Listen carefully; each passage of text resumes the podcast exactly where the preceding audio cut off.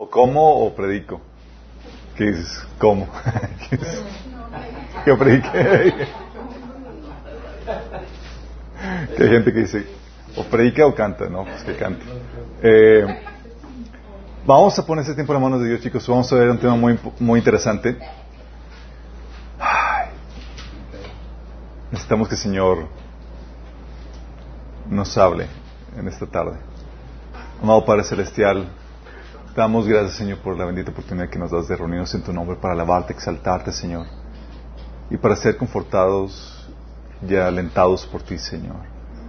Te pedimos, Padre, que tú hables tras de mí, tu palabra con libertad, Señor, sin ninguna interrupción del enemigo, Padre, que pueda sembrarse en nuestros corazones, de los que estamos aquí, de los que nos están sintonizando, Señor, en cualquier lugar donde se encuentren, Señor. Te lo pedimos, Señor, en nombre de Jesús. Amén. Ok, chicos. Hay varias series que quiero comenzar. Pero la verdad dan flojera.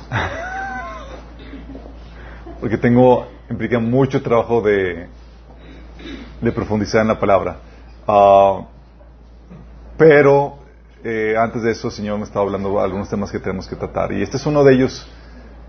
Vamos a hablar acerca de zarandeados, cuando Satanás te pide ante Dios. Eso tiene que ver, chicos, ya en parte ustedes saben, de hecho lo estamos compartiendo en el WhatsApp de, Minas. Eh, comenzamos, de hecho, la semana pasada con un ayuno toda la semana. Algunos, de hecho, están ayunando al día de hoy. No me acuerdo quién le tocó. Pero sí le tocó Sorry, hoy tocaba discada también. Ah, pero estuvimos ayunando y más porque un episodio la semana antepasada en donde me cayó el 20 de que Satanás había pedido la iglesia, nos había pedido minas. Minas pedida por Satanás ante Dios, ¿se imaginan? Y que fuéramos tan importantes, ¿no? Muchas veces subestimamos la verdad delante de Dios. ¿Quiénes somos delante de Dios? Dios, ¿se acuerdan el episodio cuando Satanás, ahí cuando estaban queriendo liberar a algunos judíos y, los demonios dijeron, ah, pues conocemos a Jesús y conocemos a Pablo, pero tú quién eres?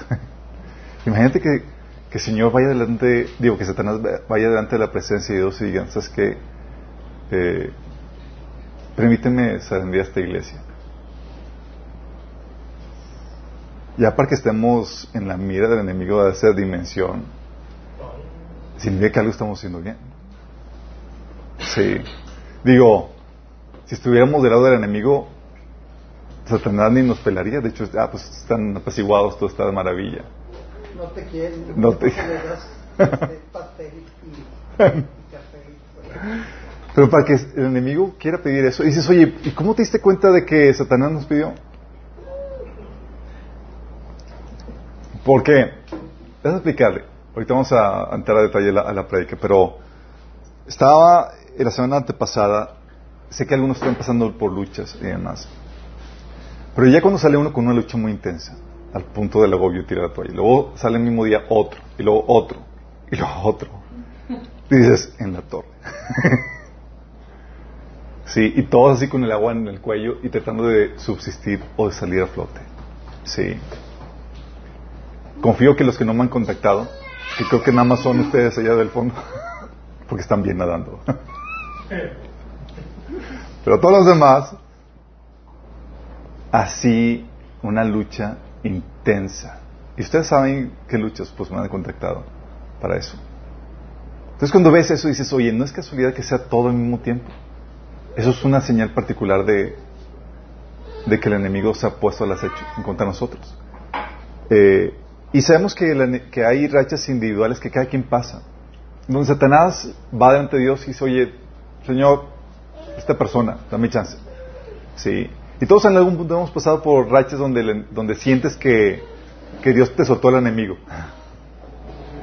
Pero también hay rachas de grupo como iglesia o como familia, eh, eh, como comunidad, en donde también el enemigo viene contra todo un grupo de personas al mismo tiempo. Y no es nada nuevo, chicos. No es nada nuevo. En la Biblia te presenta varios casos.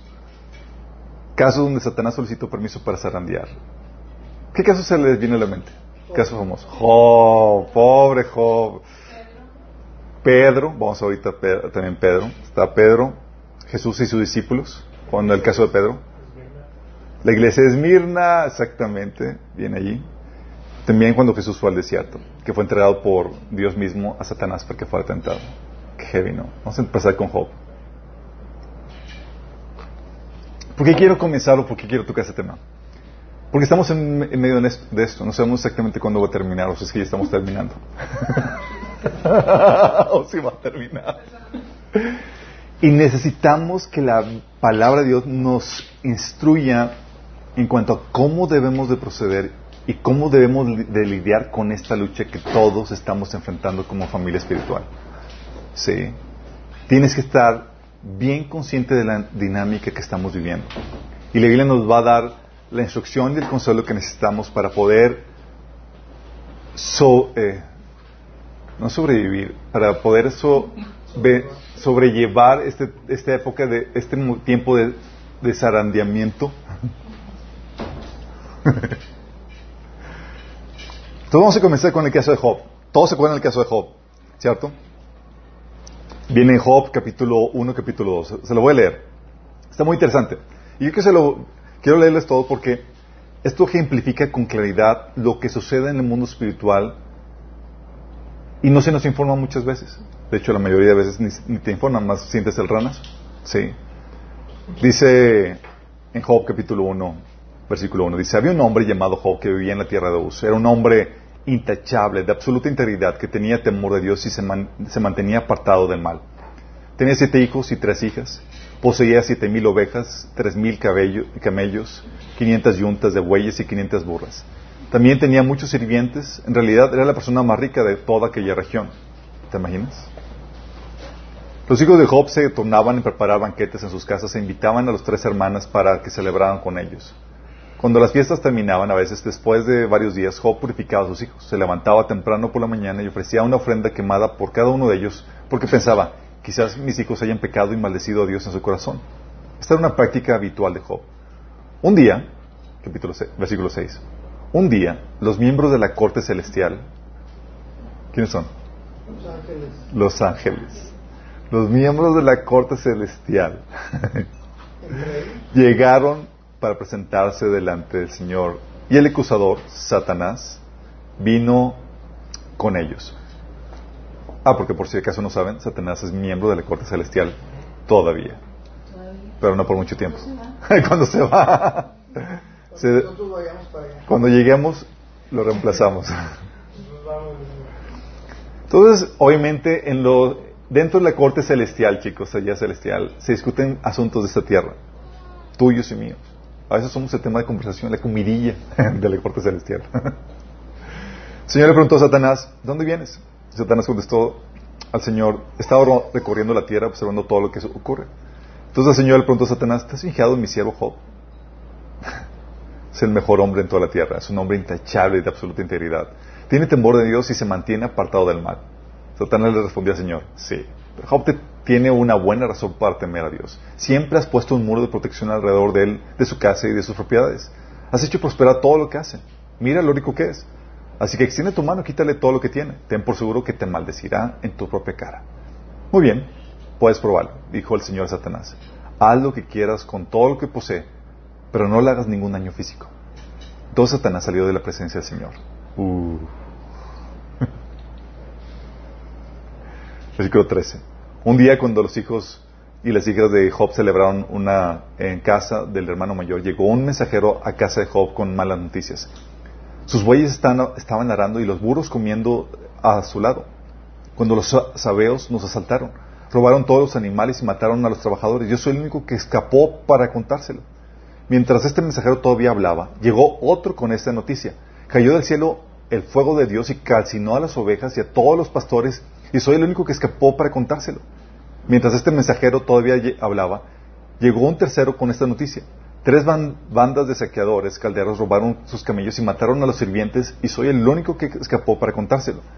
Mientras había terminado de hablar el tercer mensajero, cuando llegó otro con esta, misma, con esta noticia, sus hijos e hijas estaban festejando en casa del mayor y de pronto un fuerte viento del desierto llegó y azotó la casa por los cuatro costados. La casa se vino abajo y todos ellos murieron. Soy el único que escapó para contárselo.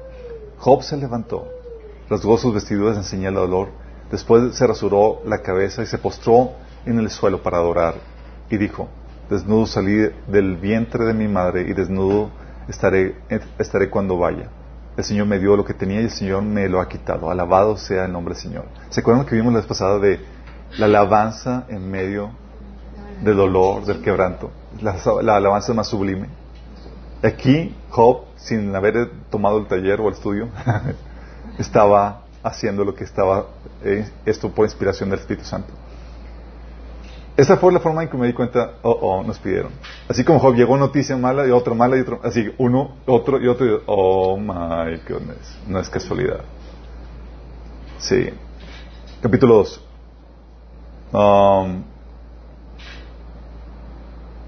me quedé en, sí, capítulo 2, versículo 1. Luego, no, versículo 22 dice, a pesar de todo, Job no pecó porque no culpó a Dios. Capítulo 2.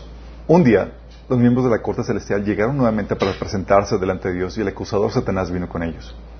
El Señor le preguntó, ¿de dónde vienes? ¿De dónde vienes? Satanás contestó, he estado recorriendo la tierra observando todo lo que ocurre. Entonces el Señor le preguntó a Satanás, ¿te has fijado en mi siervo Job? Es el mejor hombre de toda la tierra, es un hombre intachable y de absoluta integridad.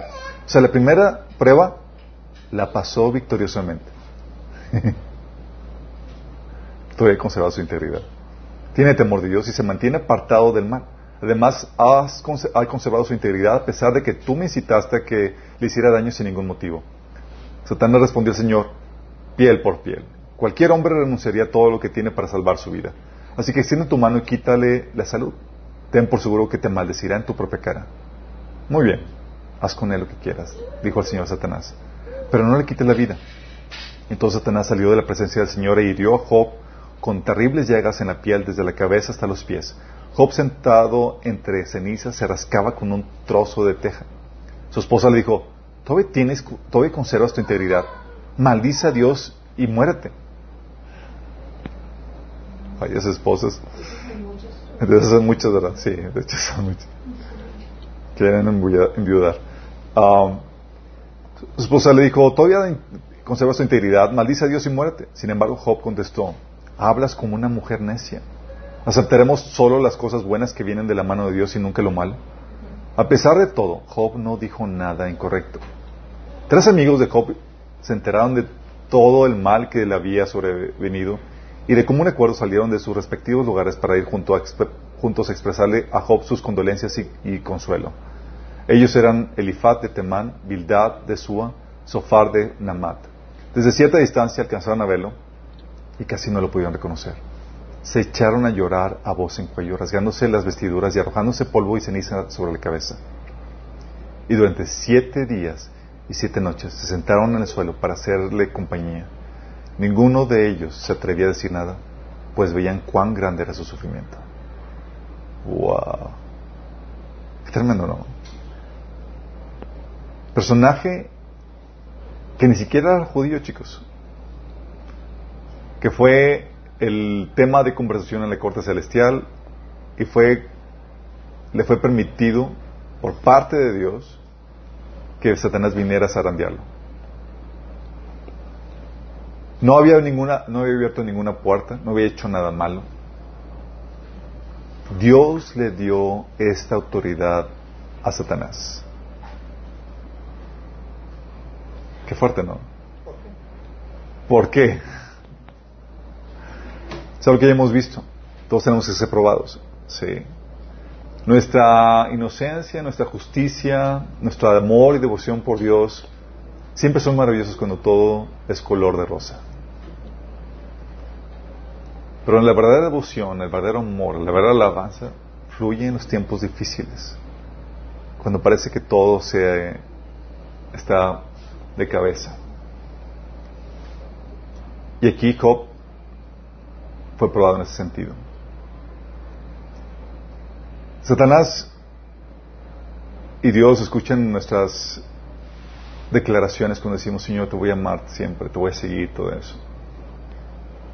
Y llega el enemigo discute con Dios acerca de, Señor, ¿tú crees que te va a seguir ¿Tú crees que va a ser fiel a ti hasta el final? Quítale eso, vas a ver cómo va a claudicar. Permite que haga esto o aquello. Fíjense el caso de Jesús y los discípulos. Otro episodio de la Biblia.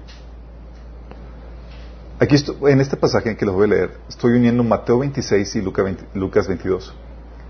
¿Alguien recuerda, no sé si vio la, las aventuras de Tintín? Es de niños. Habla de un, mapa donde estaba así, la, el mapa tenían del tesoro, era un mapa translúcido, tenían que unir diferentes piezas del mapa. Algo sí sucede con los evangelios.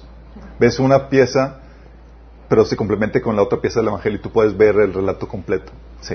Entonces estoy juntando Mateo 26 del 31 al 33 y Lucas 22 del 31 al 37, que es el mismo episodio donde está hablando Jesús cerca de la traición de, de Pedro.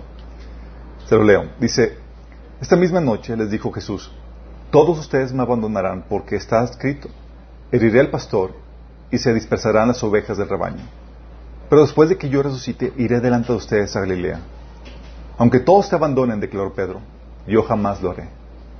Simón, Simón, Satanás ha pedido zarandear a cada uno de ustedes como si fuera trigo. Pero yo he rogado por ti en oración, yo he rogado en oración por ti, Simón, para que tu fe no falle. De modo que cuando te arrepientas y vuelvas a mí, fortalezcas a tus hermanos. Señor, respondió Pedro, estoy dispuesto a ir contigo tanto a la cárcel como a la muerte. Pedro, te digo que hoy mismo, antes de que cante el gallo, tres veces negarás que me conoces. Luego Jesús dijo a todos, cuando los envié, cuando los envié a ustedes sin monedero, ni bolsas, ni sandalias, ¿acaso les faltó algo? Nada, respondieron. Ahora, en cambio, el que tenga un monedero, que lo lleve. Asimismo, el que tenga una bolsa, y el que tenga, el que nada tenga, que venda su manto y compre una espada. Porque les digo que tiene que cumplirse en mí aquello que está escrito. Y fue contado entre los transgresores. En efecto, lo que está escrito de mí se está cumpliendo. Fíjate el, episodio. Está hablando aquí de que Jesús había sabido por revelación que su tiempo ya era pronto a partir. Y él sabía por revelación lo que había sucedido en el mundo espiritual. Él sabía que, eh, está citando el pasaje que herirá el pastor y se dispersarán las ovejas del rebaño. Y Pedro diciendo, no, no, no me voy a dispersar, yo te voy a seguir bien hasta el final. Y Jesús le da una pista de lo que realmente sucedió en el mundo espiritual y dice, Pedro, Satanás los pidió y Dios se los concedió. No solamente se los concedió, a mí también. Entonces Satanás se presentó delante de Dios y les pidió y le pidió a Dios permiso para tocar y zarandear a Jesús y a los discípulos. Por eso cuando Satanás estaba con, eh, llevando toda la traición y todo lo que sucedió, pensó, él estaba, él no veía nada malo porque Dios le había concedido el permiso. Dijo, oh, Señor, permíteme, vas a ver cómo, ya, ok, te permito. Sin saber que Dios tenía todo previamente contemplado para desatar su redención. Y al permitir que Satanás hiciera todo eso, Satanás sin darse cuenta iba a ser un elemento crucial para esa redención que Dios haría. Pero dio esa señal, dio esa revelación. Dijo, Satanás los pidió a todos ustedes, ¿a quiénes chicos? A todos, o sea, a los discípulos, a todos ellos. No a Pedro solamente, a todos. Tienes el caso de, de, Job, fue pedido, se pidió solamente a una persona. Aquí a todo un grupo de personas. Sí. Con todo un grupo de personas que iba a ser probado, iba a ser zarandeado. Y para que sea zarandeado está hablando de que iba a estar intensa la guerra que iba a ser el enemigo. Y pues ya teníamos una referencia de eso en el Antiguo Testamento con Job. Vaya zarandeada que le dio Satanás a Job. Sí. Y sabemos lo que sucedió. En ese momento, imagínate, los discípulos todavía no captaban la redención de, Cristo. No sabían que, no sabían que eh, Jesús tenía que morir, aunque, aunque se les había dicho, no les caía el 20. Imagínate el estupor, la falta de comprensión cuando ves que tu maestro, el Mesías, que tú sabías que era el Mesías, es entregado, traicionado y tú, ¿qué, qué nos supone que tenía que vivir para siempre? ¿Qué nos supone que es el rey? ¿Qué está pasando? toda tu fe sacudida. Luego aparte te, presiona a ti con respecto a si vas a ser, a, ser fiel o no a Él y, y lo niegas tres veces. Otro episodio es el caso de la iglesia de Esmirna. Apocalipsis 2 del 8 al 11 habla acerca de esto. Es la carta de Jesús a la iglesia de Esmirna. Esta era una iglesia pobre, chiquita y fiel. Y le agregamos zarandeada. Como minas. no tanto. Cada quien en su nivel y en su contexto. Pero dice, Escribe la carta del ángel de la iglesia de Esmirna. Este es el mensaje de aquel que es el primero y el último que estuvo muerto pero ahora vive. Yo sé de tu sufrimiento y tu pobreza, pero eres rico. Conozco la blasfemia de los que se te oponen. Dicen judíos, pero no lo son, porque son la sinagoga, porque su sinagoga le pertenece a Satanás. No tengas miedo de lo que estás a punto de sufrir. El diablo meterá a algunos de ustedes en la cárcel para ponerlos a prueba y sufrirán por diez días. Fíjate lo que está haciendo el Señor. Le está dando, le está avisando del ranazo que iba a venir sobre ellos por parte del enemigo. Y es para pedir, para ponerlos a prueba. O sea, con consentimiento, con anuencia de Dios. Sí. Dice, sufrirán por diez días, pero si permaneces fiel, incluso cuando te enfrentes a la muerte, te daré la corona de la vida. Todo el que tenga oídos para oír debe escuchar al Espíritu y entender lo que Él dice a las iglesias. Los que salgan vencedores no, sufrirán daño de la segunda muerte. Mateo 4 del 1 al 11 habla acerca del otro episodio también donde Jesús fue entregado a Satanás por Dios mismo.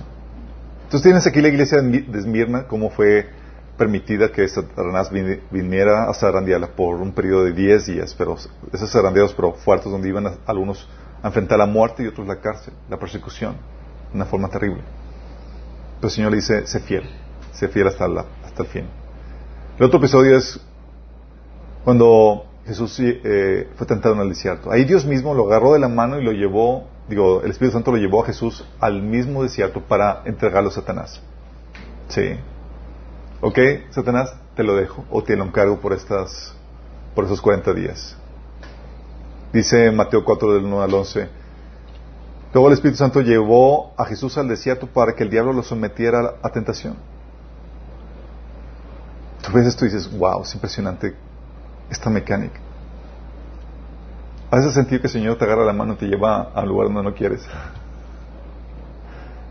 Si después de una cuarenta días y cuarenta noches tuvo hambre, y el tentador se acercó y le propuso, si eres el Hijo de Dios, ordena estas piedras que se conviertan en pan. Jesús le respondió, escrito está, no solo de pan vivirá el hombre, sino de toda palabra que sale de la boca de Dios. Luego el diablo lo llevó a la santa ciudad e hizo que se pusiera de pie sobre la parte más alta del templo y le dijo, si eres el Hijo de Dios, tírate abajo, porque escrito está, ordenará que sus ángeles te sostengan en sus manos para que no tropieces con piedra alguna. También está escrito, no pongas a prueba Señor tu Dios, le contestó Jesús.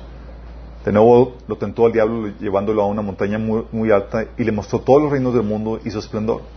Todo esto te daré si te postras y me adoras. Vete, Satanás, le dijo Jesús, porque escrito está, adora al Señor tu Dios y sírvele solamente Él. Entonces el diablo le dejó y unos ángeles acudieron a servirle. ¡Wow!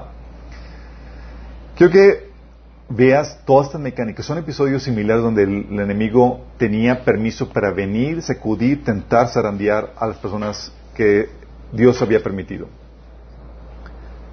Por eso podía distinguir cuando que el enemigo nos había pedido como iglesia, chicos. O sea, llega así tipo Job, que llega un, informante, oh, pasó esta catástrofe, y luego, ups, pasó otra, pasó otra, así Llega conmigo uno de ustedes, oh, está pasando esto. Llega otro, ay, me está pasando aquello. Luego llega otro, ah, me está pasando y otro. Y dices, oh my goodness, esto está. De hecho, me pasó por la mente, simplemente. Ya lo había pensado antes, porque cuando estábamos viaje está como que, como que aquí hay algo raro. Pero cuando llegó así de su petón, me llegó eso. Y luego Les, la hermana Les, pone un, un sueño.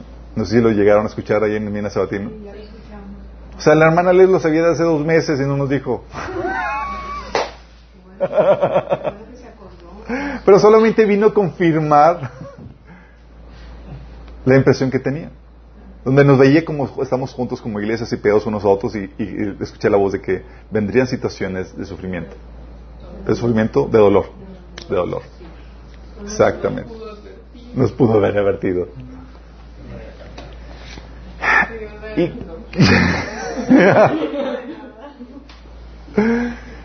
y quiero explicarte la diferencia entre una zarandeada y los ataques normales. ¿Por qué diferencia? Sí. De forma normal, chicos, tú vas a sufrir los típicos ataques normales del enemigo que vienen sobre tu vida. Pero son diferentes de ese tipo de situaciones. ¿Sí? Los ataques normales, ves a Dios con facilidad ayudándote en medio de ellos. ¿Sí? Ah, ¿Te acuerdas cuando Jesús, les, eh, advirtiéndole a los discípulos cuando, antes de que iba, que iba a venir la cosa tremenda, les dice, eh, cuando los envié a ustedes sin monedero, ni bolsas, ni sandalias, ¿acaso les faltó algo? Nada respondió. O sea, había una, veían a Dios proveyéndoles, dándole todo lo que necesitaban. Sí, está el Señor. dice, ok, ahora que Satanás nos ha pedido, prepárense. Sí. Había una protección especial sobre, sobre las personas, sobre ti cuando es un ataque normal.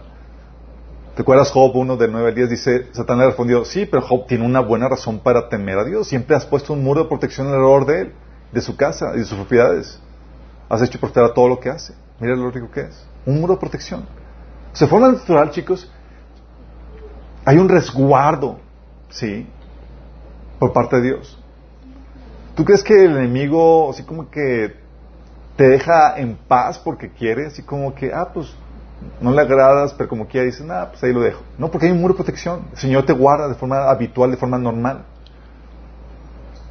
Cuando veas los ataques normales, a pesar de que hay esa protección, y por causa de esa protección, hay ataques esporádicos y moderados. Sí. Veías que a Jesús en el día a día venían tentaciones, venían pruebas y demás, y Jesús podía taclearlas fácilmente.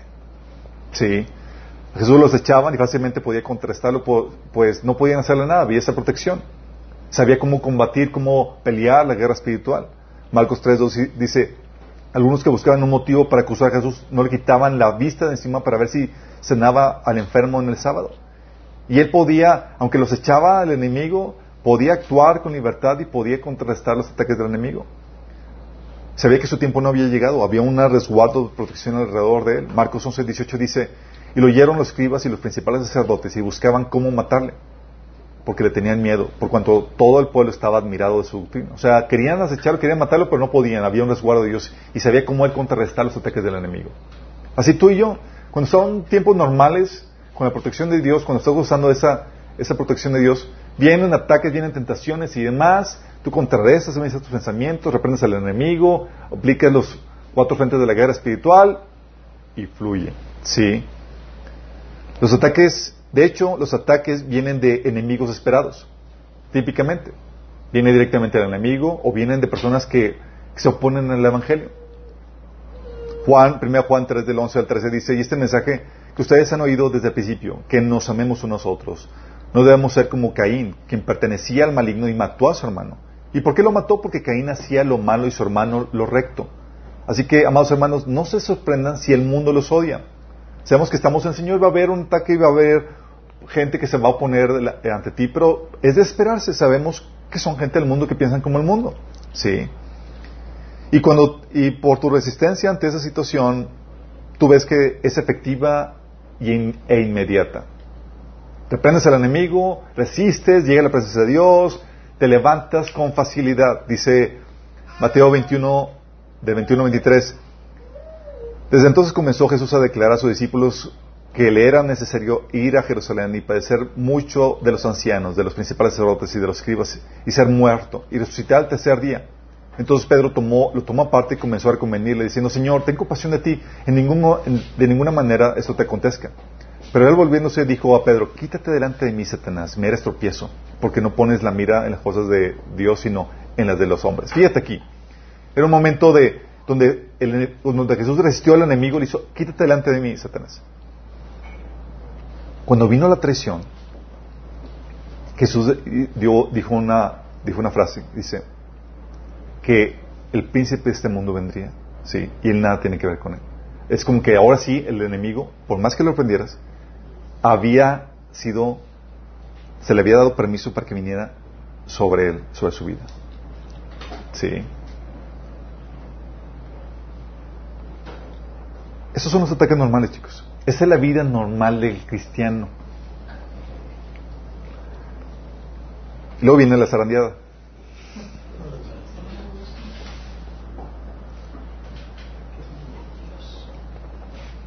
Te lo platico porque tienes que discernirlo. Ok.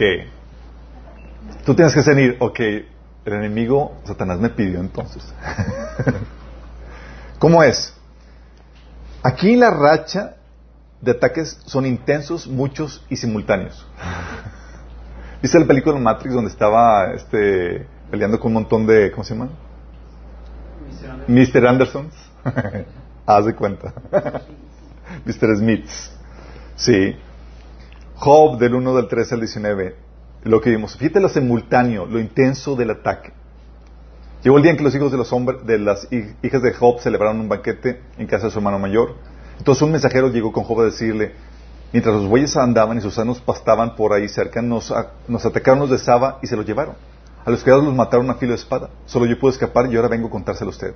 No había terminado de hablar este mensajero cuando uno más llegó y dijo, del cielo cayó un rayo que casinó a las ovejas y a los criados. Solo yo pude escapar para venir a contárselo.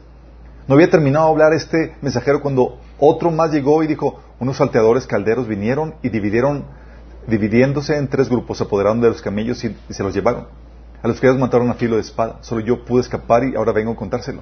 No había terminado de hablar este mensajero cuando cuando otro llegó y dijo, los hijos y las hijas de ustedes estaban celebrando un banquete en la casa del, mayor de todos, cuando de pronto un fuerte viento del desierto vino contra la casa y derribó sus cuatro esquinas y la casa cayó sobre los jóvenes y todos murieron.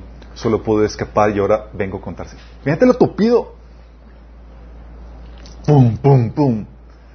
O sea, no sales de una porque estás ya en otra y en otra. Se siente identificado. O sea, te ataca el área emocional, laboral y el, personal con Dios y demás. Al punto de que, fíjate lo que decía Job, decía Job 6 del 2 al 3 acerca de lo intenso de los problemas. Dice, si pudiera pesar mi sufrimiento y poner mis problemas en la balanza, pesarían más que toda la arena del mar. Un poquito exagerado. Pero así se sentía. sentía así que, ah, Señor, te la bañaste. Sí.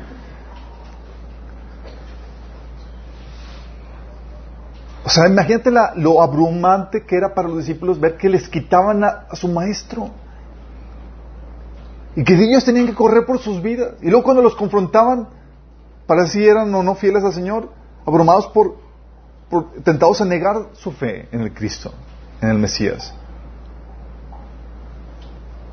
Era muy intenso el ataque, son ataques intensos, muchos y simultáneos.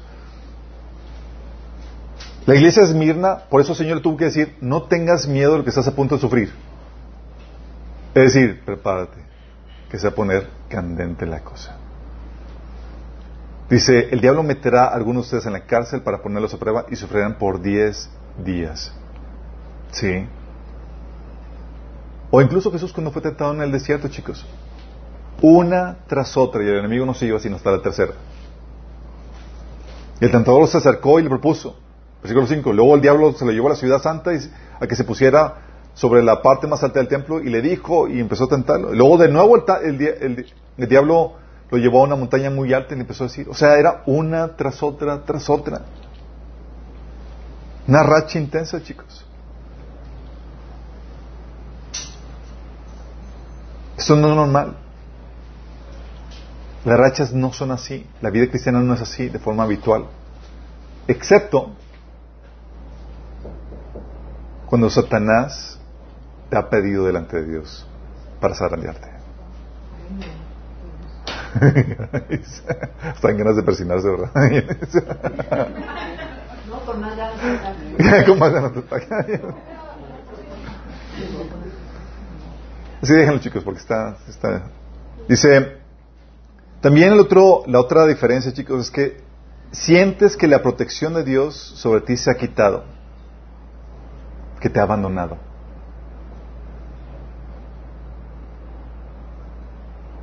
No, más imagínate, Mateo 4.1, el Espíritu llevó a Jesús al desierto para que el diablo lo sometiera a tentación. Llega al desierto ¿Y qué presencia crees que sintió Jesús? ¿El enemigo? Sí. ¿Te acuerdas? Job le dice eh, Job 2, eh, digo 1 eh, del 10 al 12 dice, siempre has puesto un muro de protección alrededor de él, de su casa y de sus propiedades. Has hecho prosperar todo lo que hace. Mira lo rico que es. Así que extiende tu mano y quítale lo, que tiene. Ten por seguro que te maldecirá en tu propia cara. Muy bien, puedes probarlo, dijo el Señor a Satanás. Haz lo que quieras con todo lo que posee, pero no le hagas ningún daño físico. Entonces Satanás salió de la presencia de Dios. O sea, en ese momento que dio permiso, la presencia de Dios o la protección de Dios se quitó. Y se siente, chicos. Sí, parece que el Señor quitó su protección, parece que te ha abandonado. Sí, lo mismo pasó cuando Jesús dijo, heriré al pastor y se dispersarán las ovejas. Y le dijo Jesús a Pedro, Simón, Simón, Satanás ha pedido para zarandear a cada uno de ustedes como si fueran trigo. Es decir, van a quedarse al cuidado del, enemigo. Al cuidado, entre comillas. Sí. A disposición. A disposición, gracias. A disposición del enemigo. Y luego ese asunto es que a diferencia también de los ataques normales, aquí Satanás persiste en el ataque aunque resistas y reprendas. ¿Cómo que es? Sí. persiste el enemigo aunque, aunque, resistas y reprendas. Eventualmente tu persistencia va a llegar a que el enemigo se vaya, pero dura más la persistencia del enemigo porque es Dios mismo quien le ha dado permiso a Satanás sobre ti. Satanás no se va, sino que persiste en su ataque hasta que se cumpla el lapso dado por Dios. Gracias a Dios es un lapso, chicos. Dicen que no hay mal que dure 100 años ni... ¿Ni qué? ni quien lo aguante. Qué grueso, ¿no? Fíjate, dice Matt, la presencia del enemigo en la tentación de Jesús, Mateo 4 del 3 al 8, dice, el tentador se le sacó y le propuso una, Versículo 5. Luego el diablo llevó la, ciudad, a la santa ciudad y lo puso, eh, e hizo que se pusiera de pie sobre la parte más alta del templo y le dijo, otra, insistiendo, ¿sí? Y fíjate, lo resistió la primera y no huyó. Resistió la segunda y no huyó. La tercera, de nuevo lo tentó el diablo llevándolo a una montaña muy alta. ¿Y tú cuánto tengo que resistir? Imagínate, con Job Resistió la primera, porque fue una serie así intensa de, cosas difíciles. Y dices, ya resistí, ya se va a ir. Y dice, no, falta la segunda tanda. Sácame sangre. Sí. Lo que dice aquí Job 1, de 22 y de 2, capítulo 2 del 3 al 8 dice, a pesar de todo esto, Job no pecó ni le echó culpa a Dios. dices, wow, lo resistió, ya Satanás va a oír. dice, no. se vuelve a reunir el concilio celestial otra vez y le dice a Dios, ¿te has puesto a pensar en mi siervo Job? Y dice, oh Señor.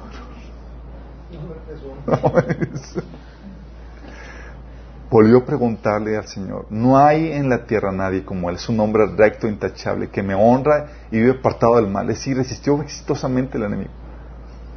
Es un hombre recto, intachable, que me honra y vive por el mal. Y dice, aunque tú me incitaste contra él para arruinarlo sin motivo, todavía mantiene firme su integridad.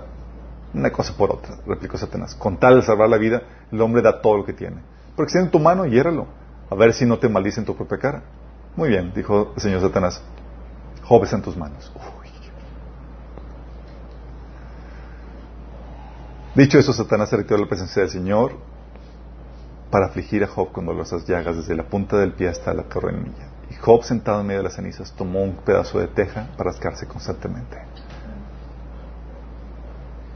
O sea, una tras otra. Eso no es normal, chicos. Gracias que no es normal. Si no estaríamos todavía bien. Estaría muy intenso. Sí. Es aquí donde, por la persistencia, porque Dios le ha dado al enemigo un lapso de tiempo para que te pueda atacar con libertad, pero con, con sus restricciones.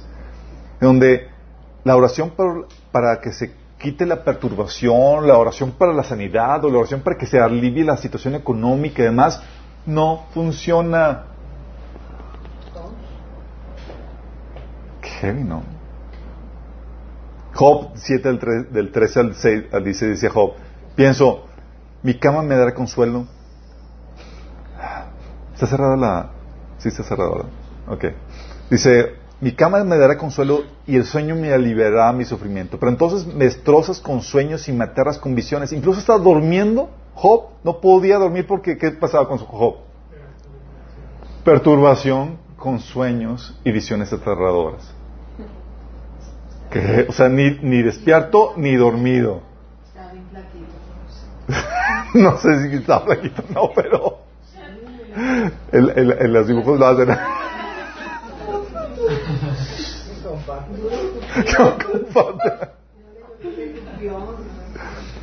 Dice, mi cama me dará consuelo y el Señor liberará mi sufrimiento, pero entonces me destrozas con sueños y me aterras con visiones. Prefería estar estrangulado, mejor morir que sufrir así. Odio mi vida, no quiero seguir viviendo. Oh, déjame en paz durante los pocos días que me quedan. Pedía por esa paz. ¿Y Dios se la daba? No. No. ¿Por qué, chicos? Estaba un tiempo de zarandeamiento. Zarandeo, ándale. Un tiempo de zarandeo. Permitido por Dios. Y el ataque se agrava porque Satanás llega a utilizar incluso a hermanos y amigos. a tus seres queridos. En el ataque normal, típicamente utilizas. El enemigo utiliza gente quien tú esperas que te ataque o te trate mal. Sí. Pero acá llega a utilizar a tus seres queridos quienes esperarías que te apoyaran, que te ayudaran, que te animaran.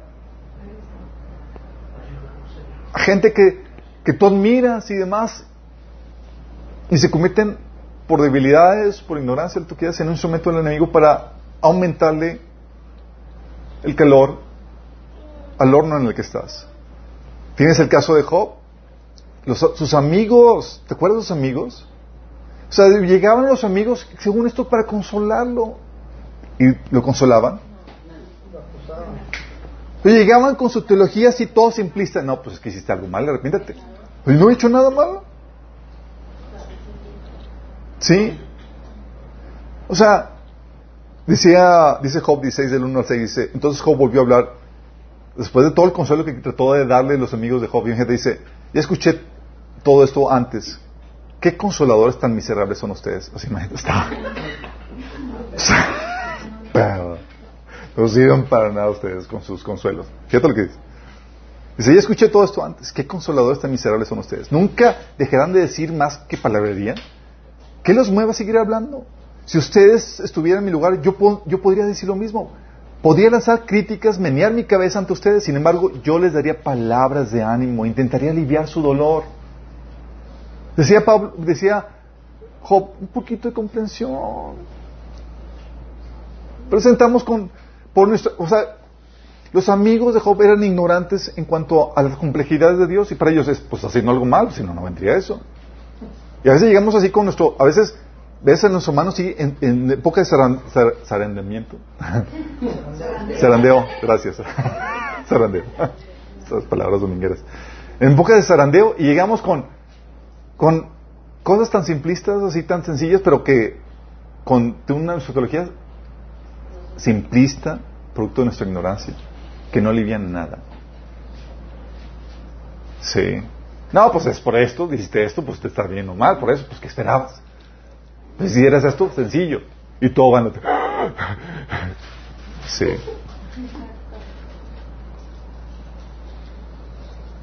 Sí. A tal punto fue la mala consejería de, de, los amigos que Dios estaba enojado con ellos. ¿Te acuerdas? Job 42, de 7 9 dice, después de que el Señor terminó de hablar con Job, le dijo a Eliafat, el temita, estoy enojado contigo y con tus dos amigos porque no hablaron con exactitud acerca de mí como lo hizo mi siervo Job. Así que tomen siete toros, siete carneros y vayan con mi siervo Job, ofrezcan una ofrenda quemada por, ustedes mismos. Mi siervo Job orará y yo aceptaré la oración a favor de ustedes. no los trataré como se merecen, a pesar de no haber hablado con, de mí con exactitud como lo hizo mi siervo Job. Así que Elifaz, Elifaz el, temit, el temanita, Bildad, el suite y Sofar, el namatita, hicieron lo que el Señor les mandó y el Señor aceptó la oración de Job. Fíjate lo que tuvo que hacer, a tal punto que tuvieron que ir y ponerse cuentas con, con Job por, por, lo, por la mala consejería y el mal consuelo que le dieron. Básicamente Job, o sea, ya por sí estaba sufriendo por sí mismo. Y llegan unos hermanitos. Sí son. Y en su ignorancia quieren ya te, pero nada más te,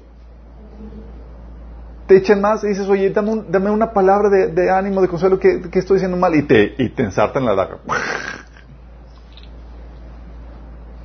Tienes esto. No, pues es que estás imposeído. Etcétera.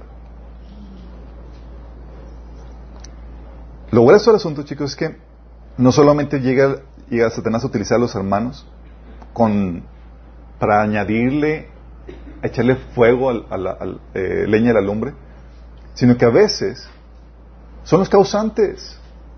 Así como sucedió con, con Judas, con Pedro, ¿sí? Donde el enemigo pidió a Jesús discípulos para ser zarandeados y Judas fue el instrumento por el cual se desató todo esto. Y entonces que tu hermano era un Judas, tú lo admirabas, lo respetabas porque es un hermano, etc. Y la prueba está viniendo por medio de él. ¿Te la traición? El salmista dice, Salmo 55 del 12 al 14, si un enemigo me insultara, yo podría soportar. Si un adversario me humillara, de él me podría yo esconder. Pero lo has hecho tú, un hombre como yo, mi par, mi compañero, mi mejor amigo a quien me unía una bella amistad con quien convivía en la casa de Dios. La persona que admirabas y demás, tu compañero con quien lavabas al Señor, tu compañero de, de la fe y demás, y ¡ah! utilizado por el enemigo. Eso duele más, chicos. De los, de los malos, de los incrédulos, pues lo esperas. Pero en tiempo de zarandeo, el enemigo utiliza las debilidades hasta de tus propios hermanos en quien tú confiabas. Y sale a reducir un montón de cosas. es, ay, me traicionó, me hizo esto, me pecó contra mí, me, me metió en esta prueba, así como Judas.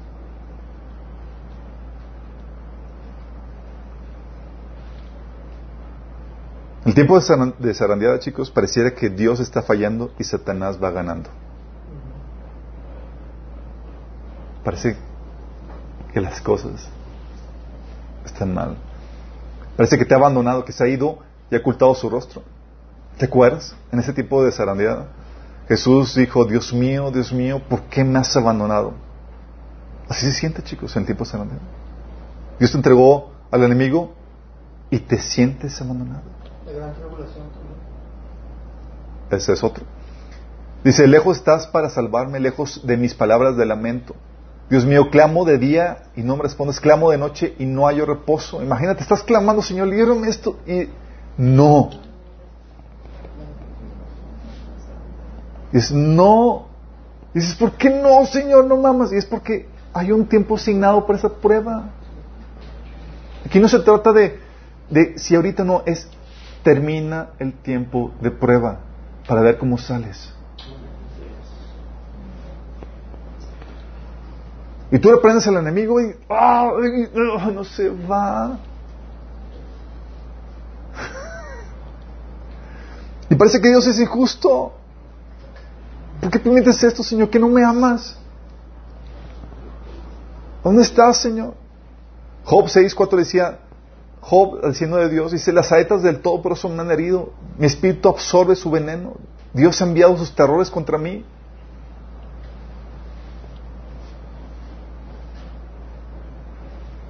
Y parece que te va a dejar, da la impresión, tal es la tiniebla, cuando estás arandeado, tal así la opresión, parece que te va a dejar en esa situación. Que te abandonó.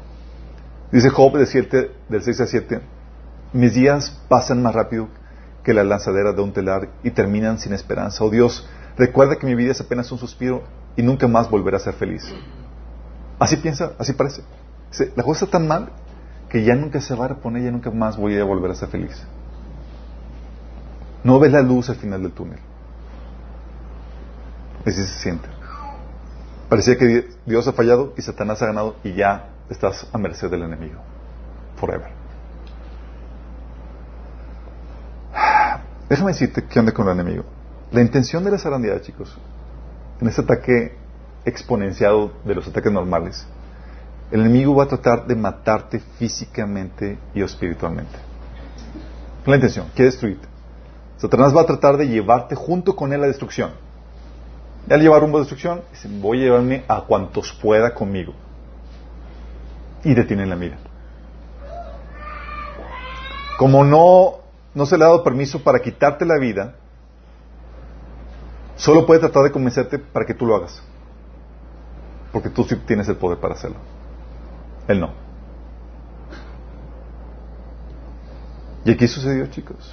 De repente llega uno así con, ataques de enemigo, así para suicidio, luego llega otro y otro, y dices, ¿qué está pasando?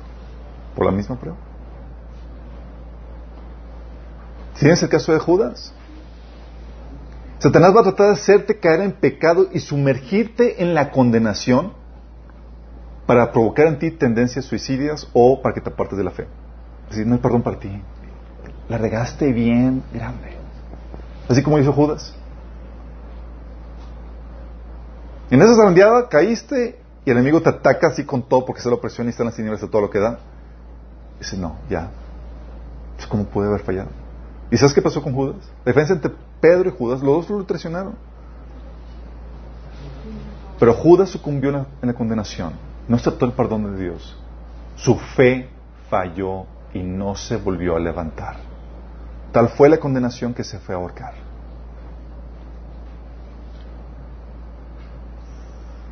¿Tienes el caso de Job? El enemigo quiere llevarte a la incredulidad y sumergirte en la depresión.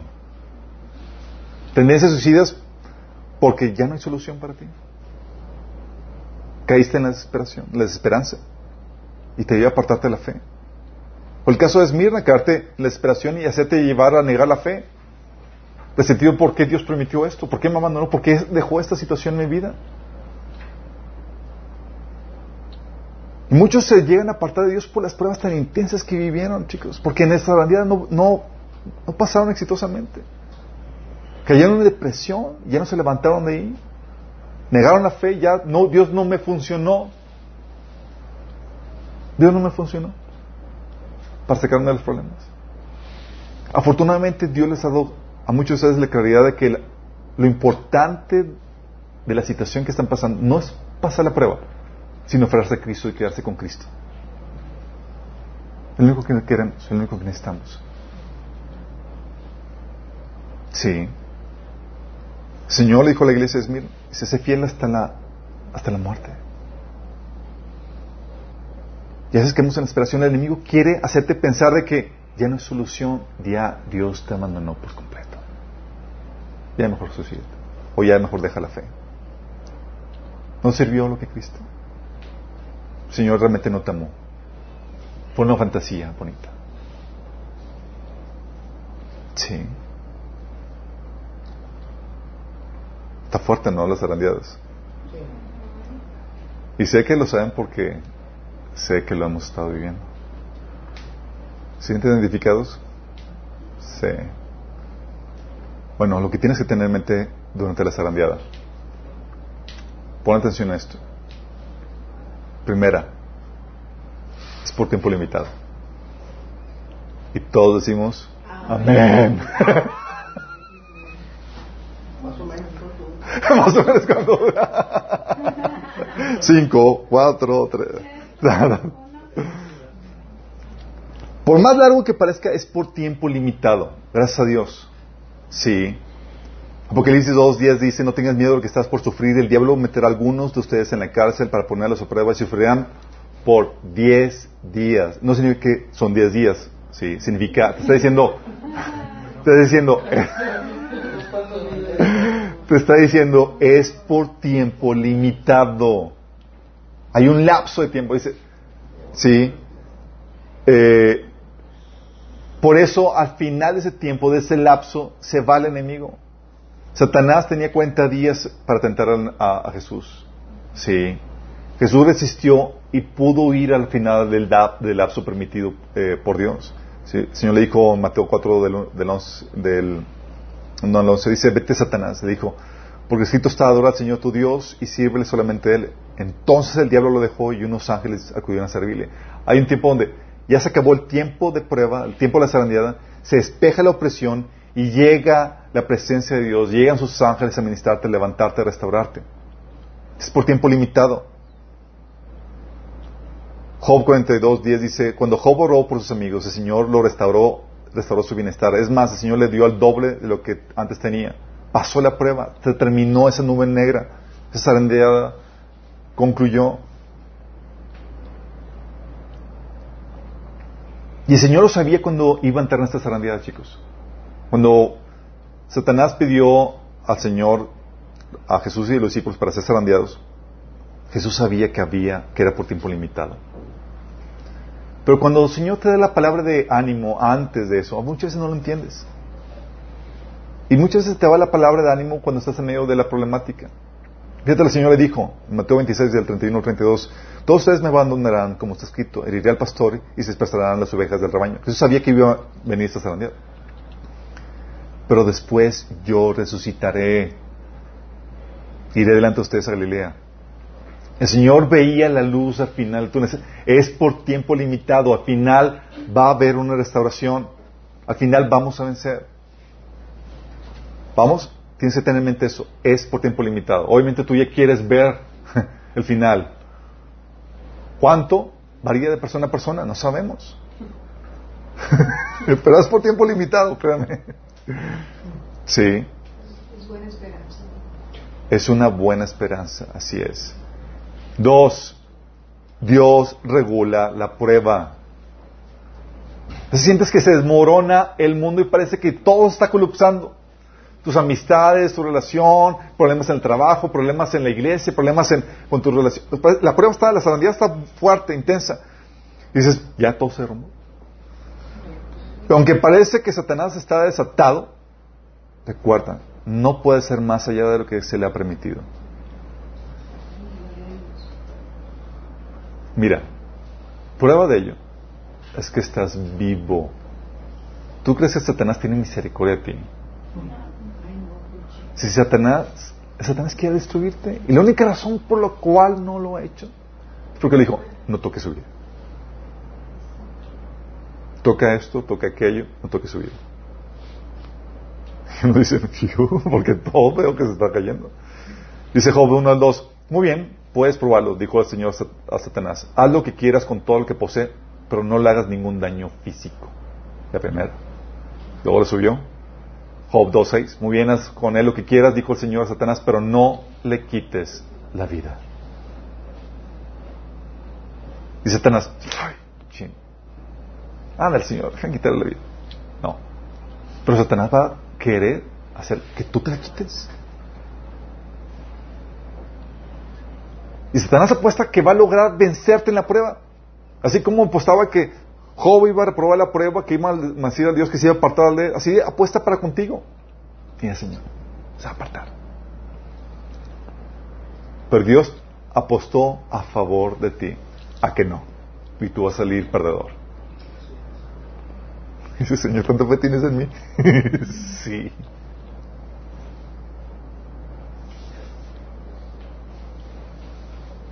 En medio de esto, también tienes que tener en cuenta que Dios te dará la gracia que necesitas para resistir. Aunque parezca que no puedes o que no podrás. La prueba sí te va a sobrepasar, sí te va a hacer temblar. Así no puedo. Ya no puedo. ¿Te escucharon la, el testimonio de que mandamos de mi sobrina Jessie que compartió acerca de, del, del maratón. Que llega un punto en el maratonista donde su cuerpo le dice, ya no puedes. Y es ahí donde se convierte en una guerra mental y donde ella como María dice, y es ahí donde empiezo a clamar, Señor, Señor, ayúdame. Y es ahí donde, empezaba, donde empieza realmente la, la, la carrera. Y eso sí pasa con nosotros. un punto donde dices, ya no puedo. Bueno, ahí es ahí donde estás, vas corriendo y vas avanzando con puro bolito del Espíritu Santo. Dices, ¿cómo he llegado aquí? así con el puro soplo del Espíritu Santo. Fíjate lo que, fíjate la, la Dios como dando y, pro, y previendo la gracia que ibas a necesitar para, eso. Dice en Lucas 22 del 40 al 44. Cuando llegaron, cuando llegaron a un al lugar les dijo, oren para que no caigan en tentación. Fíjate, en medio de la, de la zarandeada, ya había comenzado, Jesús le dice a los discípulos, oren. Sí, porque la cosa está muy intensa. Oren para que no caigan en tentación. Y en zarandeada se convierte tu clamor para que te ayude, para que te sostenga. Un elemento esencial para sobrellevar la zarandeada. Dice, entonces apartó de ellos una buena distancia, se arrodilló y empezó a orar. Padre, si quieres, no me hagas beber este trago amargo, pero no se cumpla mi voluntad sino la tuya. Fíjate la oración, estaba clamando, dice el autor de Hebreos que clamaba con, con lloro al que le podría liberar. Y el Señor dijo, no, hasta que se termine. Entonces se le apareció un ángel del cielo para fortalecerlo. le dio la fortaleza que necesitaba para pasar esta serenidad, chicos. Sí, pero como estaba angustiado, se puso a orar más a fervor. Fíjate, a pesar de, que se apareció para fortalecerlo, dice, se puso a orar con más fervor y su sudor era como gotas de sangre que caían en tierra. Jesús orando, chicos, para que el Señor lo fortaleciera, para pasar esa prueba para poder tragarse ese reto amargo. Dios no solamente te enseña que ores por ti, para que el Señor te libre de, caer en medio de la hora de prueba, sino también levanta gente a orar por ti, chicos. Jesús le dijo Pedro, he rogado en oración por ti, Simón, para que tu fe no falle. Sabía que había sido, que había sido pedido para ser zarandeado y Jesús, se puso a levantarse como intercesor por Pedro. Es ahí donde no está mal pedir oración, chicos. Help. Help. Necesito ayuda. Sí. Y es aquí donde, por eso, la semana pasada, terminando el de hoy, fue de ayuno de oración para clamar al Señor para que podamos sobrellevar y vencer esta serenidad que todos hemos estado sintiendo. ¿Por qué? Es ahí donde se manifiesta el poder de Dios en medio de nuestra debilidad, chicos. Porque volteas atrás y puedes ver, ¿cómo pude aguantar? ¿Cómo pude hacer eso? ¿Cómo pude levantarme? ¿Cómo pude resistir al enemigo? Y dice 2 Corintios 4, del 7 al 12, pero tenemos este tesoro en vasijas de barro para que se vea que tan sublime poder viene de Dios y no de nosotros. Fíjate. En medio de la zarandead, el Señor te lleva a tu límite donde tú ya no puedes más y entonces entra el poder a Dios. Para que se vea que ese poder viene de lo alto. Nos vemos atribulados en todo, pero no abatidos. Perplejos, pero no desesperados. Perseguidos, pero no abandonados. Derribados, pero no destruidos. Donde quiera que vamos, siempre llevamos en nuestro cuerpo la muerte de Jesús para que también su vida se manifieste en nuestro cuerpo pues a nosotros los que vivimos siempre se nos entrega muerte por, por causa de Jesús, para que también su vida se manifieste en su cuerpo mortal. Así que la muerte actúa en nosotros y en ustedes la vida. Pablo entendía que esas pruebas, esas zarandeadas, eran para producir vida en otras personas. Entonces Dios te va a dar la gracia que necesitas, no te va a abandonar, aunque sientas que ya no puedes. De hecho, es la intención, sientes que ya estás así, en el límite, porque es ahí cuando empieza el poder de Dios a operar. Vas a tener que clamar por Él. Vas a tener que pedir oración por ti. Señor, chicos, ayúdenme. Sí. También tienes que entender que en este proceso hay cosas que no entiendes. Durante esta grandeada es tan intenso que no hayas pie con bola de muchas cosas. ¿Dónde viene? ¿Por qué vino el guamazo? ¿Por qué esto? Dice yo, Señor, pequé.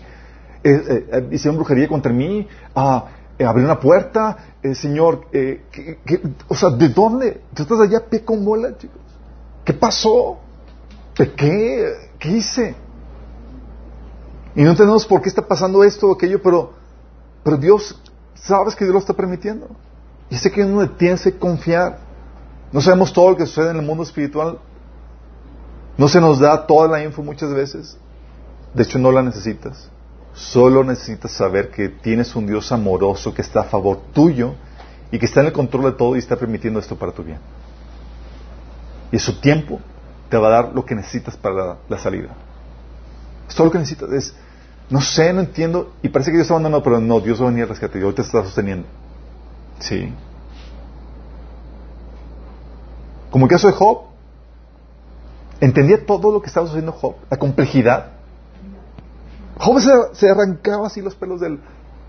Bueno, no sé si era pelón, pero imagino que se arrancaba los, pelos de, la cabeza al tratar de, entender por qué Dios lo trataba así, por guardar su integridad además.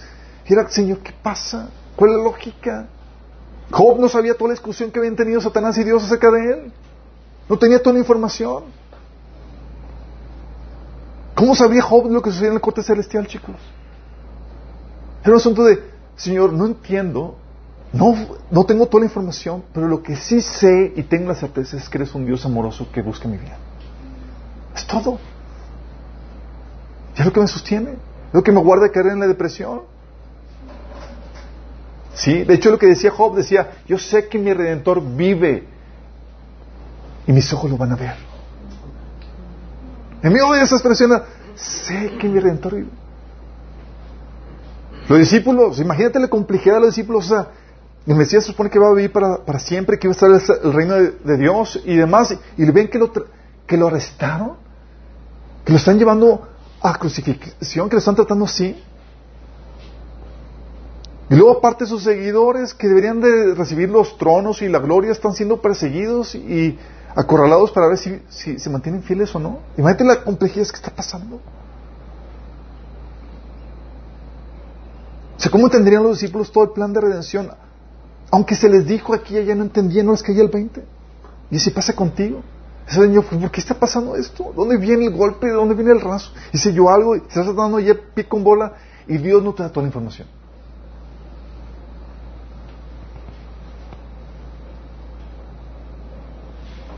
¿Te la iglesia de Esmirna? O Señor, ¿por qué permites este sufrimiento a los que te siguen? ¿Cómo conciliar sufrimiento con un Dios que te ama? Entonces, es esperarse que donde el tiempo se randeo hay cosas que no entiendes, pero tienes que confiar en Dios. Y debes de permanecer en la prueba fiel hasta el final. Esa es la meta, permanecer fiel hasta el final. No debes abortar la fe. El enemigo está tratando de robarte y quitarte la fe en Dios, en Cristo, que aborte la fe. No, la fe cristiana ya no me funcionó. De hecho, me fue bien mal. Sí, tamaños zarandeadas que me, que me vinieron. Cuando todo iba de maravilla, Dios me ayudó una temporada y de repente, ¡zas! me dejó y me abandonó el Señor.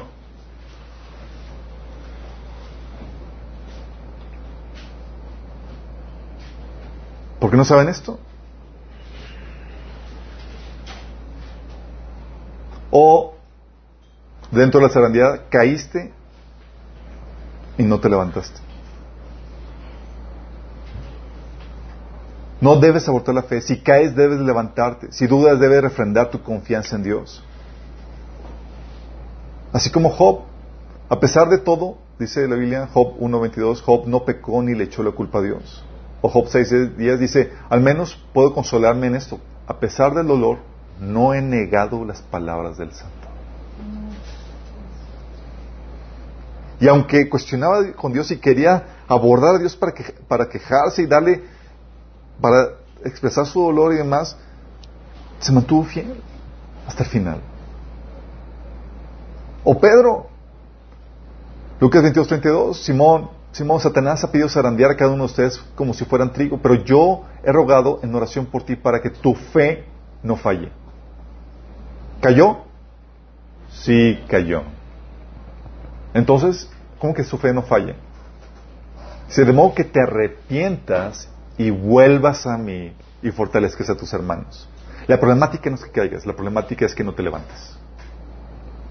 Una prueba es para a ver si te vas a mantener firme y no caigas.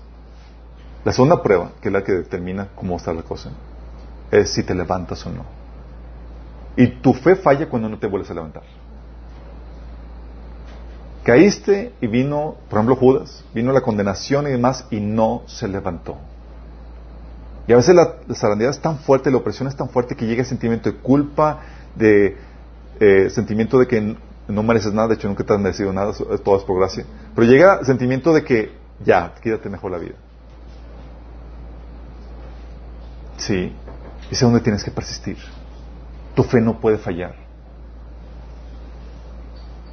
La iglesia de Esmirna dice, no tengas miedo de lo que estás por sufrir, te advierto que algunos de ustedes, el diablo los meterá en la cárcel para ponerlos a prueba y sufrirán persecución durante diez días. Sé fiel hasta la muerte y te daré la corona de vida. Sé fiel hasta el final, hasta la muerte. Debes de permanecer fiel hasta el final.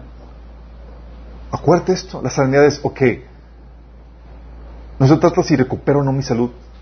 No se trata si, si murieron mis hijos o me fue mal económicamente, no. Se trata de, ¿me voy a mantener fiel al Señor o no? El enemigo va a querer separarte de él, va a querer que, llevarte que tire la toalla. No, la fe cristiana no funcionó. No, mejor ya, o sea, no eres digno, ya mejor tírate, ya has fallado muchas veces. No te vuelvas a levantar. Y es, persistes porque Cristo lo vale. Te agarras a Él, te vuelves a levantar y te vuelves a agarrar de Cristo. Se desmorona todo, pero estás agarrándote de Cristo porque al final cuentas, fuera está ¿Qué deseas más en esta tierra? Como dice salmista, ¿a quién tengo los cielos sino a ti? Fuera a ti nada deseo en esta tierra. Es lo que deseamos. Y Cristo vale la pena tu persistencia. También dentro de la serenidad debes persistir en la lucha aplicando todo lo que sabes. Como está tan durísima la batalla en la sanidad, es, miren, los seis frentes de la guerra espiritual. Seguir aprendiendo, atando, sanando tu corazón, lidiando con heridas, los frutos del espíritu, persistiendo. De, o sea, acuérdate, visualita, ayunando, clamando, buscar, o sea, todos los frentes. Acuérdate, la película Matrix con este Mr. Smith, o sea, peleando por todos lados y por todos los frentes. sí. Así como Jesús. En la tentación, no, escrito está, Satanás. Y escrito está. Y aparte de mí reprendiendo y trayendo la mente los pasajes y demás y, haciendo la guerra, chicos. Aquí y allá, órale, persistiendo. Jesús diciendo, cuando llegó al lugar en Lucas 22, 43, dice, cuando oren para que no caigan en tentación. Entonces se le ofreció un ángel para fortalecerlo. O sea, aplicando todo. Mente renovada, sanidad emocional, eh, la alabanza, la oración, la intercesión, o sea, todos los recursos, es aquí donde tienes que aplicarlos y buscar ejercitarte en todos ellos. Y mira, y apenas para salir de flote.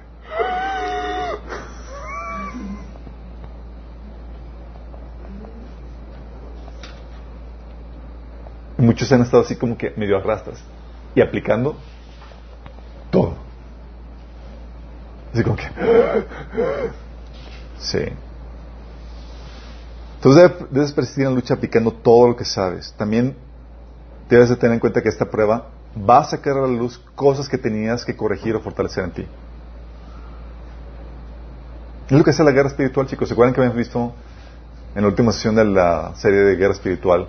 Que la guerra sirve como para, eh, para que salga a relucir las cosas que están deficientes en ti que tienes que fortalecer o que tienes que corregir. Por ejemplo, Job salió a relucir su ignorancia.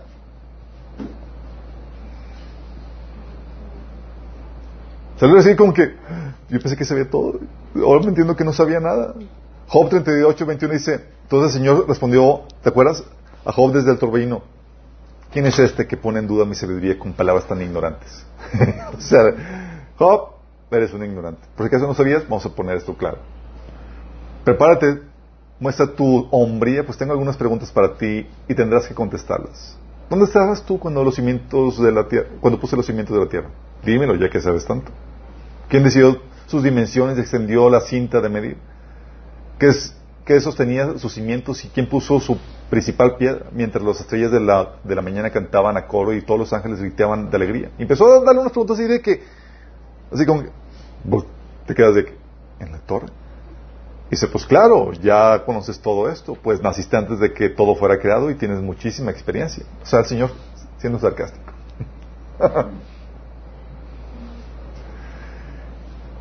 ¿Y qué hace el Señor? Job no sabía, mira, un ignorante no sabe que es ignorante. No sabe que no. Entonces aquí fue, le puso, sacó a relucir, Job te hace falta de conocimiento, sabiduría. Sí. Y salió a relucir esto. O sea, no puedes juzgar a Dios tan a ligera pensando que lo sabes todo. Pero es ignorante. Están en diferentes niveles. Tienes que estar siempre consciente de tu ignorancia. En Pedro, ¿qué fue lo que el Señor sacó en medio de esa situación? Le quitó su autoconfianza. Era Pedro muy autoconfiado, muy mechín, muy orgullosito. Y salió con una humildad que le permitió recibir la corrección más adelante de, a mano de, de Pablo. ¿Te acuerdas de lo confiado que estaba Pedro? Señor, insistió Pedro, ¿por qué no puedo seguirte ahora? Por ti daré hasta mi vida. ¿Tú darás la vida por mí? De veras, te aseguro que antes de que cante el gallo me negarás, no una, no dos, tres veces, Pedro. Tres veces. Y a veces somos muy autoconfiados nosotros y decimos, no, bien machín, Señor, te voy a seguir toda la cosa. Y el Señor quiere darte una dosis de humildad para que te agarras de Él y estés consciente de tu nuestra pecaminosa. Si jamás voy a hacer eso. Fue lejos de, mí este abandonarte y caer en ese tipo de cosas. Y el Señor permite, ah, hijito, vamos a tener que quitarte un poquito de tu confianza para que te agarres de mí y vivas con humildad, consciente de tu, naturaleza pecaminosa, que solamente se resuelve conmigo. Y de repente te suelta. Ay, Señor. Dice esto, ¿cómo pude haber hecho esto? ¿Cómo te negué tres veces? Y te reviste esa humildad. Y así en muchos aspectos. Va a salir a luz que tienes que perdonar y sanar. Puertas que tienes que cerrar. Actitudes que tienes que corregir. Hábitos que tienes que cambiar. Pecados que tienes que dejar, etcétera. Esa situación de zarandeo va a sacar a decir todas esas cosas que están deficientes que te vas a tener que corregir. Pero al final el Señor te va a restaurar y es algo que tienes que tener en mente dentro de esto. Y debes mirar hacia el final. Es solo una prueba, es por tiempo limitado, va a terminar. Al final el Señor te va a restaurar. El caso de Pedro. ¿Te acuerdas cuando Jesús se le apareció después de que lo negó tres veces? Juan 21 del 15 al 18. O sea, nada más imagínate. Pedro quería servir al Señor y quería dar su vida por Él. Y se dio cuenta de que era incapaz ni siquiera de sostener su fe ante una mujer criada. Sí. ¿Te imaginas lo miserable que O sea, lo descalificado que se llegó a sentir. O sea, Señor, ¿quién soy yo? O sea, ya estoy, soy lo peor. Y el Señor se le parece y viene a restaurarlo. Le dice en Juan 21 del 15 al 18. Cuando terminaron de desayunar, Jesús le preguntó a Simón Pedro, Simón, hijo de Juan, ¿me amas más que estos? Sí, Señor, tú sabes que te quiero. Contestó Pedro, apacienta mis corderos. Fíjate, le hace, lo reafirma en su amor por él y le devuelve el ministerio. Después de desacreditarse que el Señor no es con nada. Dice, tú vas a ser el pastor. Señor, mira lo que hice, Señor. Se te negué.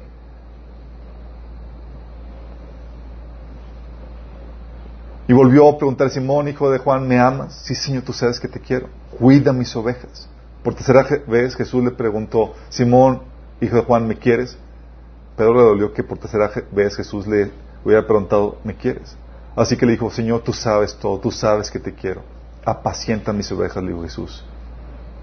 ¿Y te acuerdas que no estaba dispuesto a dar su vida por él y tuvo que negarlo? Le dice el versículo 18. De veras estás seguro que cuando eras joven te vestías tú mismo e ibas a donde querías. Pero cuando seas viejo, extenderás la mano y otro te, otro te vestirá y te llevará donde no quieres. Con eso estaba dándole a entender la muerte que iba a sufrir con la que iba a glorificar a Dios. Pedro, que se cobardó, el Señor le dijo, tú vas a tener, vas a ser lo suficientemente valiente, no por ti, por mí, para dar tu vida por mí. Todos. Estamos en esa condición. Pero Pedro, imagínate la restauración. La gente decía, no voy a poder. O sea, ya lo negué al Señor, ¿con qué confianza? Y el Señor le dice, de hecho, Pedro, vas a dar tu vida por mí. Vas a, hacerlo, vas a tener lo suficiente para aguantar la opresión y no negarme. Mete la restauración. Pero había dicho, había dicho, Señor, voy a seguirte hasta por ti daría mi vida. Lo negó y, con qué confianza sirves al Señor ante esa situación. ¿Con qué confianza te levantas? Y el Señor llega, hostia, por restaurarte, Pedro. Y el Señor dice, le da una palabra profética. De hecho, vas a dar tu vida por mí. ¡Wow! En serio, Señor, lo voy a dar. Voy a ser lo suficientemente valiente. O sea, lo que hice atrás quedó perdonado. De hecho, es el pastor de las ovejas. Apaciéntalas. ¿Te imaginas la, restauración? Después de la zarandeada. Pero ahora tienes un Pedro revestido de humildad, chicos. Consciente de que todo lo que podría lograr y lo que podía avanzar por Cristo y dar su vida por Cristo no era por, por su fortaleza. Era por Dios en él. Porque ya vivió la zarandeada. Tienes el caso de Job, la restauración, gloriosa restauración. Job 42 del 7 al 16 dice, después de que el Señor terminó de hablar con Job, le dijo a Aliafad el temanita, estoy enojado contigo y con todos tus amigos porque no hablaron con exactitud acerca de mí como lo hizo Job, como lo hizo mi siervo Job. Así que tomé, tomen siete toros y siete carneros y vayan a mi siervo Job y ofrezcan una ofrenda quemada por ustedes mismos. Mi siervo Job orará y yo aceptaré la oración a favor de ustedes no los trataré como se merecen, a pesar de no haber hablado de mí con exactitud como lo hizo mi siervo Job. Así que Elifaz, Elifaz el temanita, Bildad el, el sushita y Sofar el namanita hicieron lo que el Señor les, había, les mandó y el Señor aceptó la oración de Job. Cuando Job oró por sus amigos, el Señor le restauró su bienestar. Fíjate, fíjate. La restauración vino después de que Job oró por sus enemigos el que le había traicionado, su amigo, que le, echaron leña al fuego en medio de la situación más compleja. Después de que por ellos, ok, hiciste lo correcto, tu corazón está bien, ahora sí, dice, cuando Job oró por su amigo, el Señor le restauró su bienestar. Es más, el Señor le dio doble lo que antes tenía. Entonces sus hermanos, hermanas y anteriores amigos vinieron y festejaron con él en su casa lo consolaron y lo alentaron por todas las pruebas que el Señor había enviado a su contra, y cada uno de ellos le regaló dinero y un anillo de oro. Así que el Señor bendijo Job con la segunda mitad de su vida, aún más que al principio, pues ahora tenía catorce mil ovejas, seis mil cabellos, mil yuntas de bueyes y mil burras. Además dio a Job otros siete hijos y tres hijas. Llamó a su primera hija Gemima, a la segunda Cesia, a la tercera Keren Hapuk. En toda la tierra no había mujeres tan bellas como las hijas de Job y su padre les dejó una herencia en su testamento junto con sus hermanos. Después de esto, Job vivió 140 años y pudo ver cuatro generaciones de sus hijos y nietos. Luego murió viendo, siendo muy anciano, después de vivir una vida larga y plena. Este Job que decía, no voy a volver a ser feliz. Vino la restauración. Señor al final te restaurará y saldrás equipado y bendecido. ¿Equipado con qué? Con la revelación. Porque después de la zarandeada sales con un montón de enseñanzas, un montón de cosas. ¿Te acuerdas lo que hizo Job? Después de eso, entonces respondió Job al Señor, sé que todo lo puedes y que nada puede detenerte. Te tú preguntaste, ¿quién es este que pone en duda mi sabiduría con tanta ignorancia? Soy yo. Y hablaba cosas que sobre las que no sabía nada, cosas demasiado maravillosas para mí. Tú dijiste, escucha, y yo hablaré. Tengo algunas preguntas para ti y tendrás que contestarlas. Hasta ahora solo había oído de ti, pero ahora te he visto con mis propios ojos. la revelación con la cual salió Job después de la serenidad, chicos. Sales con revelación, con entendimiento. Sales con experiencia capitalizada para poder ayudar a otros. Algo que hemos tenido mi esposa y yo, por ejemplo, hemos vivido momentos de zarandamiento, ¿cómo se dice? Zarandeo, de zarandeo, muy intensos. Mi esposa ha platicado en el taller de perturbación y de posición demoníaca, en el taller de liberación, que momentos donde mi esposa de opresión, donde estuvo muy intensa, donde parecía que nunca iba a salir de ahí. Y de esa experiencia hemos podido ayudar a otros.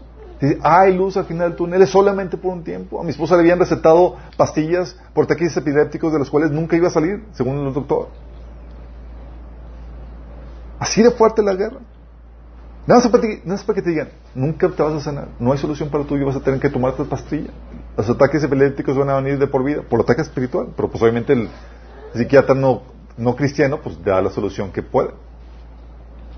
Y hubo solución al respecto. Dios la sacó de esa situación. Le dio la experiencia que ha podido sacar para poder ayudar y bendecir a otros. Por eso le dijo Jesús a Pedro, cuando dijo que Satanás te pidió para sandiarte, dice, cuando te arrepientas y vuelvas a mí, fortalece a tus hermanos. Si de la experiencia vas a salir fortalecido para poder bendecir y fortalecer a tus hermanos. Sales equipado. Y sales con una confianza de Dios renovada. Porque viste su victoria. Juan 16 del 20 al 22, fíjate lo que dice Jesús. Ciertamente les aseguro que ustedes llorarán de dolor, mientras que el mundo se alegrará. Se pondrán tristes. Está hablando del tiempo de la zarandeada, chicos. Dice, no veo nada, Señor. Dice, pero su tristeza se convertirá en alegría. La mujer que está por, por dar a luz siente dolores que no, que, porque ha llegado su momento. Pero cuando nace la criatura, se olvida de su angustia por la alegría de haber traído al mundo un nuevo. Lo mismo les pasa a ustedes. Ahora están tristes, pero cuando vuelva a verlos se alegrarán y nadie les va a quitar esa alegría. Y así pasa. Cuando llega cuando se despeja, cuando termina el lapso de prueba, llega la solución y llega la, luz, y llega la restauración, se olvida lo pasado. ¿Sí? Y tienes, resurges una confianza renovada en Dios. No solamente una confianza renovada en Dios, con una gloria eterna, porque pasaste la prueba. Dice 1 Pedro 1 del 6 7. Así que alégrense de verdad, les espera una alegría inmensa, aunque tienen que soportar muchas pruebas por un tiempo breve. Fíjate, es tiempo breve, aunque lo sientes larguísimo. Estas pruebas demostrarán que su fe es auténtica. Está siendo probada de la misma manera que el fuego prueba y purifica el oro. Aunque la fe de ustedes es mucho más preciosa que el mismo oro, entonces su fe, al permanecer firme en tantas pruebas, les traerá mucha alabanza, gloria y honra en el día que Jesucristo sea revelado por todo el mundo. Fíjate lo que dice. Lo único que pide, Señor, que tu fe permanezca firme en la prueba. Es todo. Es todo un reto, chicos. Están ganas de claudicar. Así, no ves las soluciones más y ves la nubecita negra y. Pero dice, su fe al permanecer firme en tantas pruebas les traerá mucha alabanza, gloria y honra en el día que Jesucristo sea revelado a todo el mundo. Esas pruebas no son de Oquis. Y al final terminarás humillando a Satanás ¿Por qué? Porque perdió la apuesta. Él apostaba a que tú no ibas a pasar, a que ibas a claudicar, a que ibas a tirar la toalla, a que te ibas a resentir contra Dios, a que ya no ibas a confiar en Él, a que ya no te ibas a levantar. Y ¡oh! te levantaste, amigo. No. Dice Colosenses 2.14, Él anuló el acta de el acta con los cargos que había contra nosotros y la eliminó clavándola en la cruz. De esa manera desarmó a los gobernantes y a las autoridades espirituales, los avergonzó públicamente con su victoria sobre ellos en la cruz. los avergonzó públicamente. Déjame decirte, hay una huesta angelical viendo cómo se desarrollan las cosas aquí en la tierra. Y ellos no saben el futuro. están conmocionados y ansiosos por ver cuál va a ser el desenlace con tu vida, con nosotros. Va a pasar la prueba. ¿Sobrevivirá el zarandeo que el enemigo lo está, está cuestionando? ¿Se levantará? El Señor dice en Romanos 16, 20, muy pronto el Dios de paz aplastará a Satanás bajo los pies de ustedes. Ese enemigo que te estaba atormentando, que te estaba cocinando perturbación y demás, dice, Señor, Dios va a poner a Satanás bajo los pies de ustedes. Es decir, vas a vencer, Satanás va a quedar humillado. Y fíjate lo interesante es, bajo, no dice bajo los pies de Cristo, no dice bajo los pies de Dios, dice bajo tus pies. Tus pies, tú, débil, frágil, insignificante, súper humillante para Satanás. Si dices, oye, pues ni siquiera los pies del Señor, pues grande, poderoso y demás, y no, no, bajo tus pies. ¿Te imaginas la humillación del enemigo? Cuando todo lo que quiso hacer es el tiro por la culata y queda humillado. Cuando perdió la apuesta y contrario a todo lo que hizo, te equipó, te glorificó y te, te hizo, te capacitó para ser más eficiente para el servicio del Señor. ¿Te imaginas la humillación? Solamente por perseverar. Apocalipsis 12, 11 dice, ellos lo han vencido por medio de la sangre del cordero y por el mensaje del cual dieron testimonio. No valoran tanto su vida como para evitar la muerte. Fíjate lo que dice. Vencemos no porque seamos perfectos, solamente por la sangre del que nos limpia, chicos, no somos perfectos. Por el mensaje del Evangelio que hemos creído, del cual nos hemos aferrado. Y porque hemos estado dispuestos a perder todo en esta vida. No valoramos nuestra vida como para evitar la muerte. O sea, nos quitaron todo, nos despojan todo, nos quitan la salud, los bienes, amistades, etcétera, mi traición y demás, pero yo sigo aferrado con Cristo. Pueden quitarme todo, pero tengo Cristo. Y por eso, dice, ellos lo han vencido, nosotros lo hemos vencido. Victoria, solo por tu persistencia en mantenerte unido a Cristo, aplicando todo lo que sabes. Estas son las 10 cosas que debes considerar cuando estás pasando el tiempo de zarandeo. Eso es lo que debes considerar. No pierdas de vista. Es por tiempo limitado. Hay luz al final del túnel. Pero tienes que pasar por esto. Dios ha asignado un tiempo limitado. Le ha dado permiso al enemigo para que venga a atacarte, para que venga a tentarte. Pero Dios al final te va a restaurar. No tengas pendiente de eso. Es normal en la vida y gracias a Dios no, no es permanente. No es lo habitual. Pero sí sucede. Mantente firme aplicando todo lo que sabes. Dios te va a fortalecer cuando piensas que ya no puedes. Vas a saber claramente que no son tus fuerzas, sino el Señor en ti. Recuerda, el problema no es la caída en la. El problema es la no levantada. El enemigo está apostando a que no te levantas, a que vas a tirar la toalla. A que la lucha va a ser tan difícil, tan intensa, que vas a abortar la fe. Vas a dejar de confiar en Dios. Te vas a resentir con Él. O que la condenación va a ser tan difícil, tan intensa, que vas a sucumbir en ella. No aceptando el perdón que el Señor te ofrece, la solución que Él te da. Eso el Señor quiere que entiendas. No sé cuánto falte para que salgamos, chicos. No sé si ya salimos esa zarandeada. Pero como iglesia puedo decirte, estamos inmersos en ella. La idea es que tú seas como Pedro,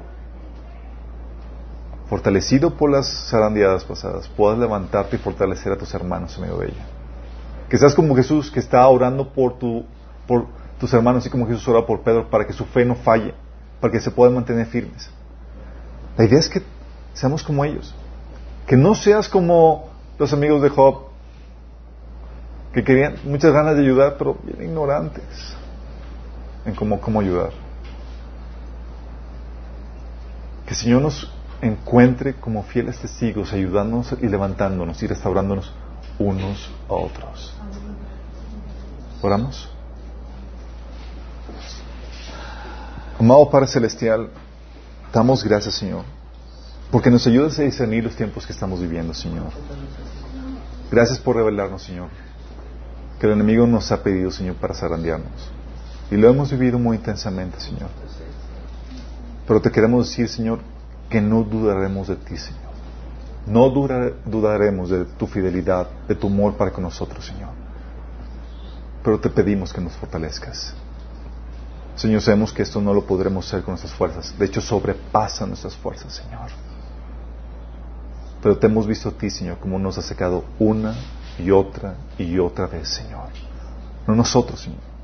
Es tu poder, Señor, en estas vasijas de barro, Señor, frágiles. Ayúdanos, Señor, a permanecer, a prevalecer, Señor, en contra del enemigo. Exáltate, Señor, por medio de nuestra victoria y humilla al enemigo bajo nuestros pies. Te lo pedimos, Señor, en el nombre de Jesús. Amén.